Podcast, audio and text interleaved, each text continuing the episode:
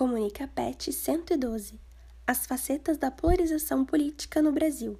Estamos em perigo? Mariane Por Deus, estagiária de acessibilidade, Letras Libras. Há poucos meses das eleições de 2022, o Brasil já contabiliza 26 assassinatos por motivação política ou pelo exercício da atividade pública. De acordo com as pesquisas do jornal O Estado de São Paulo, o Estadão. Desde o ano de 2018, os homicídios por causa ideológica partidária têm se tornado mais frequentes. Pode-se considerar que homicídios que têm por finalidade eliminar o adversário por divergências militantes opostas são um sintoma da política no Brasil contemporâneo, onde a população é categorizada como parte de um grupo extremo ou de outro. Para entender esse cenário, é importante contextualizar uma questão indispensável o Brasil possuiria uma democracia imperfeita, ou seja, demonstra algumas fragilidades em comparação a outros países.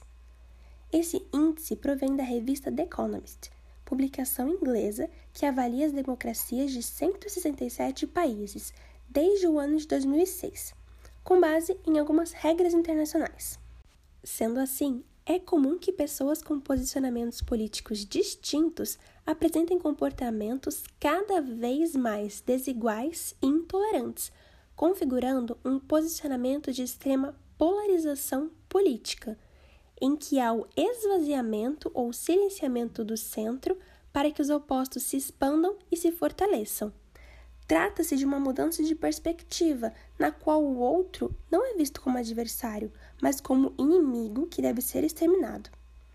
A postura de ódio citada no início dessa publicação é uma demonstração real de como a convicção extremista pode ser fatal para a nossa democracia imperfeita. O extremismo pode ser seriamente arriscado. Afinal, se você está em extrema direita ou extrema esquerda, eventualmente pode ser que o diálogo não ocorra.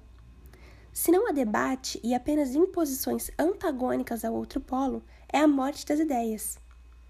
Assim, o diálogo não é incentivado e as vozes do meio são abafadas pelos gritos extremos, onde os beneficiados são os próprios políticos, partidos e grupos que se nutrem da intolerância para receber apoio crescente à vertente Afinal, é mais fácil aceitar uma medida extrema quando se tem um inimigo que precisa ser eliminado a qualquer custo. A problemática dessa face extremista estaria na falsa democracia, visto que essa polarização desviaria a problemática real para enfatizar questões de cunho moral, em que propostas concretas não são viabilizadas, mas sim discussões redundantes acerca de temáticas relacionadas a costumes e comportamentos. É importante destacar que nós humanos temos uma tendência a supervalorizar informações que corroboram com as nossas convicções, enquanto aquelas que as contrapõem são descartadas facilmente. Por isso, ainda hoje, muitos se prendem à desinformação veiculada por fake news, porque é naturalmente confortável manter o posicionamento em vez de revê-lo. Há também o fator do pertencimento. Quando olhamos para o passado, podemos perceber que somos seres coletivos e que buscamos fazer parte de um grupo, sempre nos adaptando ao meio e às circunstâncias necessárias da sobrevivência.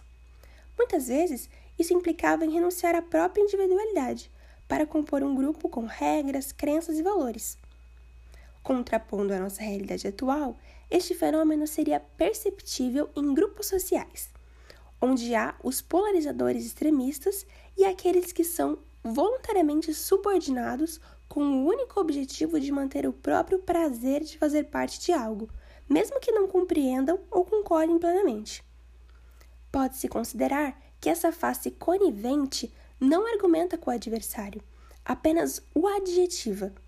Ou seja, em vez de fundamentar argumentações válidas, é mais fácil odiosamente adjetivar o outro, como o fascista, machista, comunista, enfim, pouco se pensa em situações assim.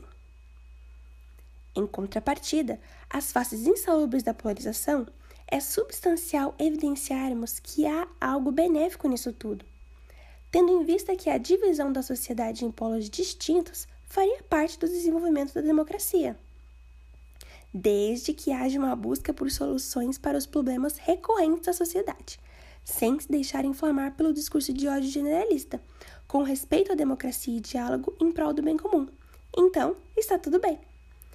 Dessa maneira, pessoas racionais e diversas que conseguem ver a positividade na pluralidade social, onde pessoas com ideias diferentes não são inimigos, desarmam a armadilha extremista e, por meio da face dialógica, escuta honesta e paciente, conseguem negociar seus conflitos.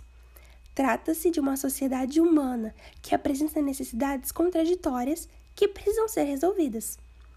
Para isso, a democracia se apresenta como campo aberto ao confronto e debates saudáveis. É importante ter em mente que ambos os lados precisam buscar soluções para a sociedade, e isso precisa ser o foco. É preciso considerar que a verdade não está necessariamente nos extremos, pois precisa ser construída coletivamente, partindo-se de pontos de vista diferentes.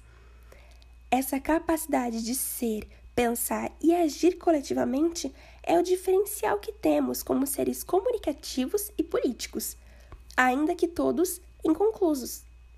Então, quando for tomar partido, lembre-se: os polos podem até ser distintos, mas o Brasil é uma nação só, e no final, quem paga a conta somos nós mesmos.